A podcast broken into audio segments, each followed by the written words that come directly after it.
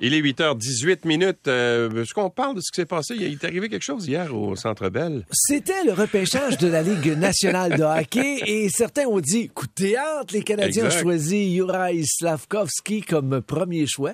Donc, d'après la direction de l'équipe, il était le meilleur joueur disponible, le plus près de faire le saut dans la Ligue nationale de hockey avec les Canadiens.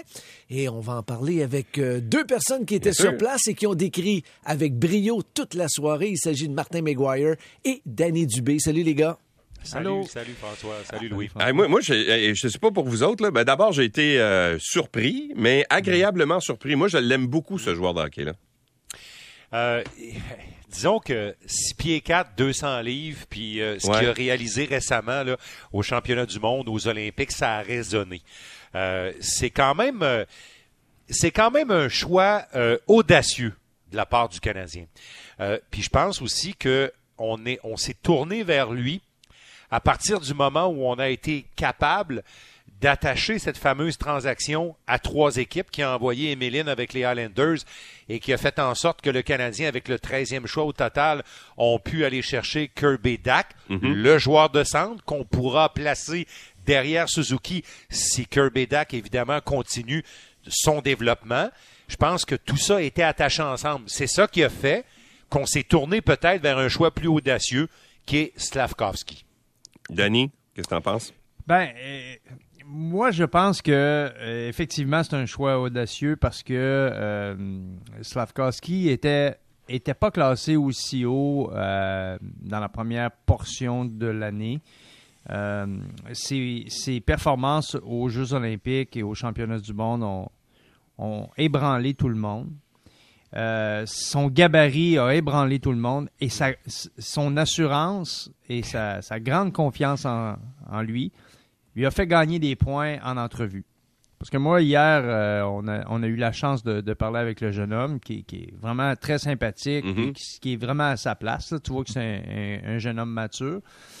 Et euh, c'était intéressant de, de- de voir toute l'émotion qui animait le jeune homme. Mais après, quand on a eu la chance de, parler avec Hughes à la fin de, de la journée, on lui a demandé, euh, Martin et moi, qu'est-ce que euh, qu'est-ce qu'il y avait vraiment. Est-ce qu'il y a eu un moment, parce que tu as passé de trois joueurs, là, c'était trois joueurs, hein, tout le monde sait qu'il y en avait trois. Là, euh, Cooley, il y avait Wright et lui. Donc, il était trois. là. C'est une course à trois.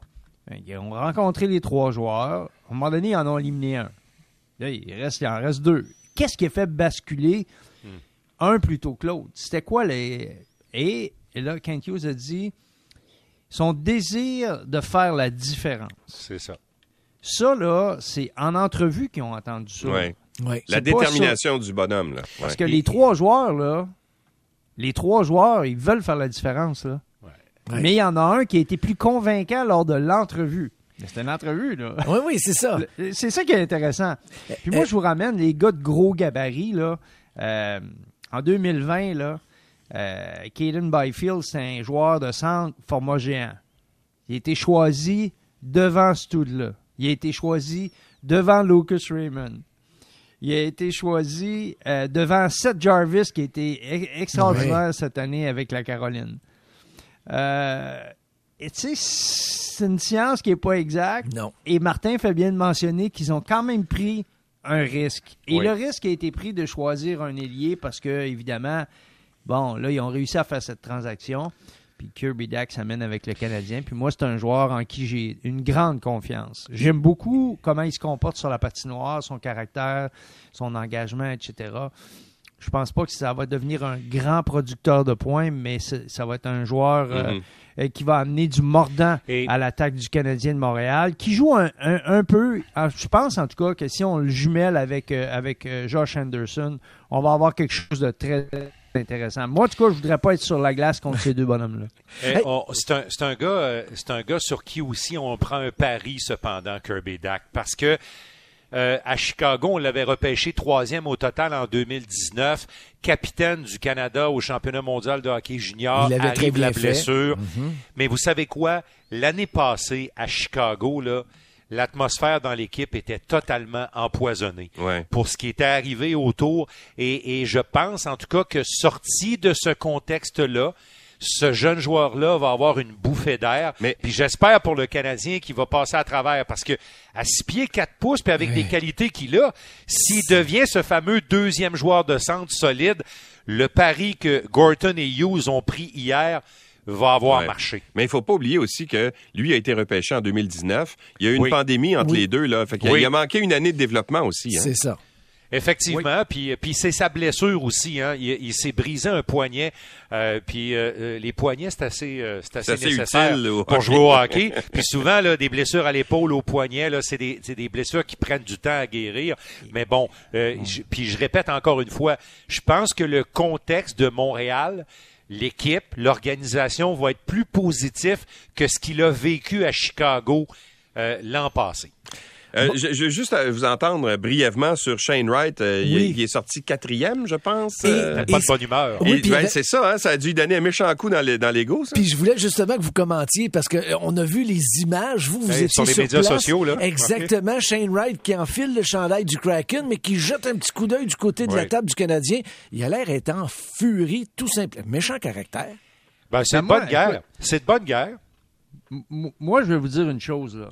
Le genre de joueur qu'il est, c'est une bénédiction qu'il n'a pas été cho- choisi premier. Parce que lui, là, c'est pas le genre de joueur qui va être un producteur de points prolifique. Ça va être un bon joueur de hockey. Puis l'organisation dans laquelle il est tombé, là, c'est l'organisation parfaite pour lui. Vraiment, là, c'est parfait. Pourquoi? Parce que le Kraken, c'est une équipe à la Ron Francis. Ça, ça joue sur les deux côtés de la patinoire. Il n'y a pas Ouais. de compromis sur le jeu défensif. Euh, c'est une équipe qui est engagée physiquement. On veut que les joueurs soient, soient complètent leur mise en échec. Le jeu défensif, c'est dans l'ADN. Et moi, ce que je pense qui caractérise Shane Wright, c'est exactement ça. D'ailleurs, il y a eu un contact visuel et une empoignade quand même assez significative entre Francis et lui. Puis- Et le jeune homme l'a regardé dans les yeux et a hoché de la tête en voulant dire tout va être correct. OK. Moi, moi, Moi, je je- pense, moi, je pense, messieurs, là, que Shane Wright voulait jouer pour le Canadien par-dessus tout. Oui. Moi, je pense qu'au-delà d'être le premier repêché, il voulait jouer pour le CH. Puis ça, c'est peut-être ça qui est venu le chercher au cœur. Et c'est pas mon ami. J'y ai pas parlé hier soir entre quatre murs toute seule. Mais le regard qu'on a vu sur les médias sociaux, Hey, là, du feu dans les yeux. Ça vient de ça. Parce que si, si s'était pas projeté comme joueur du Canadien, il n'aurait pas pris ça aussi émotivement. Puis de toute façon, écoutez, c'est un jeune de 17 ans. Ouais. Alors, tu sais, c'est normal que ces émotions-là arrivent. Mais la beauté de ça, là, c'est que si Shane Wright devenait un bon joueur pour euh, le Kraken et que Slavkovski devenait ce que le Canadien croit qu'il peut devenir, c'est-à-dire au moins un compteur de 30 buts, ben ce sera magnifique. Vous avez décrit toute la soirée. Il y a deux Québécois qui sont sortis en première ronde. Les Ducks, 22e choix, ont choisi Nathan Gaucher, un joueur, un gros joueur de centre des remparts de Québec. Et il y a un défenseur, Maverick Lamoureux, on en a d'ailleurs parlé ensemble hier matin. Lui a été un choix des Coyotes de Phoenix. Deux choix de la Ligue junior majeure du Québec. Aujourd'hui, c'est une longue, longue journée. On doit s'attendre à quoi aujourd'hui? Euh, écoutez, euh, moi je pense que le Canadien va ouvrir le bal ce matin. C'est eux qui auront le premier choix de la deuxième journée. Et là, il y a deux Québécois. Il y a, il y a une paire de défense qui jouait pour les Olympiques de Gatineau. Oui. Euh, le jeune Warren euh, et le jeune Luno. C'est ça. Euh, ce sont deux partenaires. Il y en a un qui est gros, il est grand, il est défensif, il patine bien. L'autre, il est un petit peu plus petit, quoique c'est pas un petit bonhomme, là, mais il est un petit peu plus petit que l'autre, moins physique, mais plus offensif. Les deux ont- sont, de, sont de très bons compléments ensemble. Ils ont deux choses différentes à offrir, mais le Canadien parle en premier ce matin. Et là, tu penses Alors, vraiment qu'ils vont choisir un Québécois? moi, je, sais-tu quoi? J'ai de la misère. Je vais entendre Danny là-dessus, là. J'ai de la misère à vous dire, je pense ou je souhaite que, que le premier choix, que le premier choix du Canadien, ce matin, à la deuxième ronde, soit un petit gars de chez nous, parce que je pense vraiment que ces deux-là en valent la peine. Toi, Denis, tu le souhaites? Ben, tu- écoute, tu- ardemment, Oui. ardemment, parce que c'est pour une des rares euh, années, le, Cana- le, le- le Canadien a la chance de mettre la main sur des joueurs qui sont établis comme des futurs joueurs de Ligue nationale, qui Ouais. viennent du Québec. pas des ah, un beau projet. Ouais. ça va. On sait pas. Non, non. Ces gars-là sont vraiment reconnus à travers la Ligue nationale, les 32 équipes, comme des joueurs qui peuvent jouer dans la Ligue nationale. Et je pense que Noah Warren, c'est le joueur qui pourrait intéresser le Canadien à cause de son gabarit imposant. Et l'organisation n'a pas de joueurs comme lui, même s'ils ont repêché 10 défenseurs au cours des trois dernières saisons, OK. les trois dernières années. Donc, les ça trois va être un- derniers repêchages au Ouais. total, le plus de, po- de- de joueurs qu'ils ont repêché à la position, c'est le- les défenseurs. Ils en ont Ouais. repêché 10 sur 27. Mais, mais, mais là, ça, ça presse d'avoir un défenseur, j'imagine, là, parce que là, en, plus, on s'est... euh, Ben, il y a Goulet qui va. Qui, qui- avec je la comprends, mais- Go- Goulet Barron, là. Ouais, Goulet Barron et, euh, euh, Et- et- tu Alors- la- si- on regarde l'échéance, c'est 3-4 ans. là.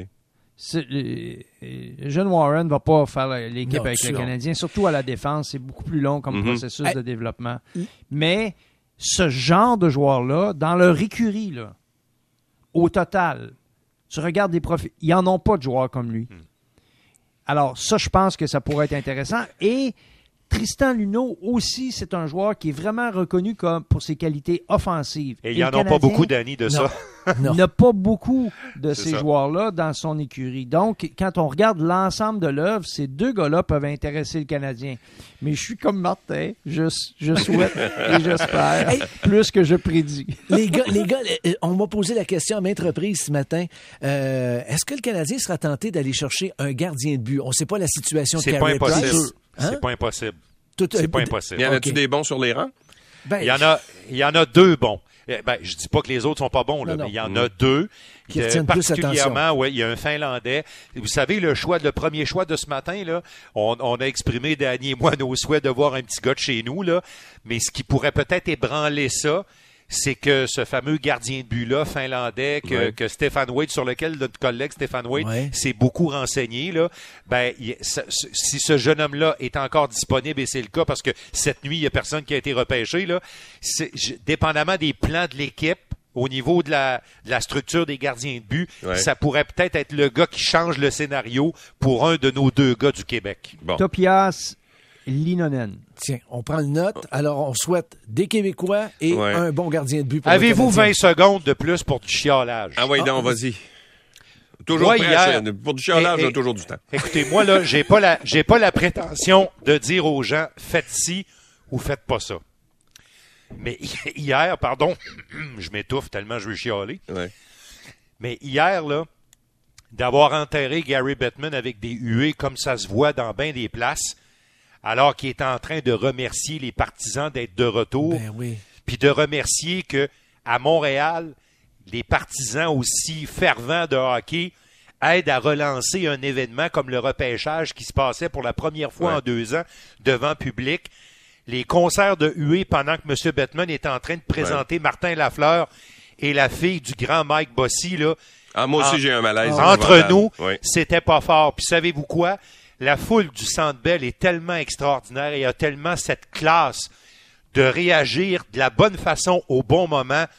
C'est juste qu'hier, c'était Ouais. pas ça, les amis. Non. C'était décevant. hier. Oui, puis c'était pas le temps. C'était pas. Puis moi, moi aussi, j'ai eu un malaise à chaque fois. Puis euh, c'était à chaque fois que Gary Bettman est arrivé. euh, il a même dit à un moment donné, ben là, arrêtez de huer, là, on va Je annoncer. suis en train de parler en bien de vous à part ça. Exactement. Puis vous allez avoir deux transactions qui vous concernent. Tu sais, la- la- la- Alors, à un moment donné, tu sais, tu dis, euh, ben, pourquoi faire ça? Tu sais, euh, Et puis à part de ça, le, le discours du commissaire, là, tu sais, laissez-le finir. là. C'est le bout le plus plat de la soirée. Alors laissez-le C'est finir. Puis qu'on passe à d'autres choses. Ouais, en tout cas, je, je- Mais- je- je voulais le dire ce Oui, matin parce mais- que j'ai été un petit peu déçu de voir Ouais. ça. Mais remarque que quand euh, on a annoncé euh, justement le, le- le choix euh, hier Mm-hmm. de, de Slavkovski, ça a hué au début. Puis après Oui. ça, avec, euh, je sais pas 15 minutes après, les gens le scandaient, Chantaient. scandaient son nom. Fait que, à un moment donné, Ouais, Ouais, mais c'est faut- ça. Ça, c'est l'amour-haine.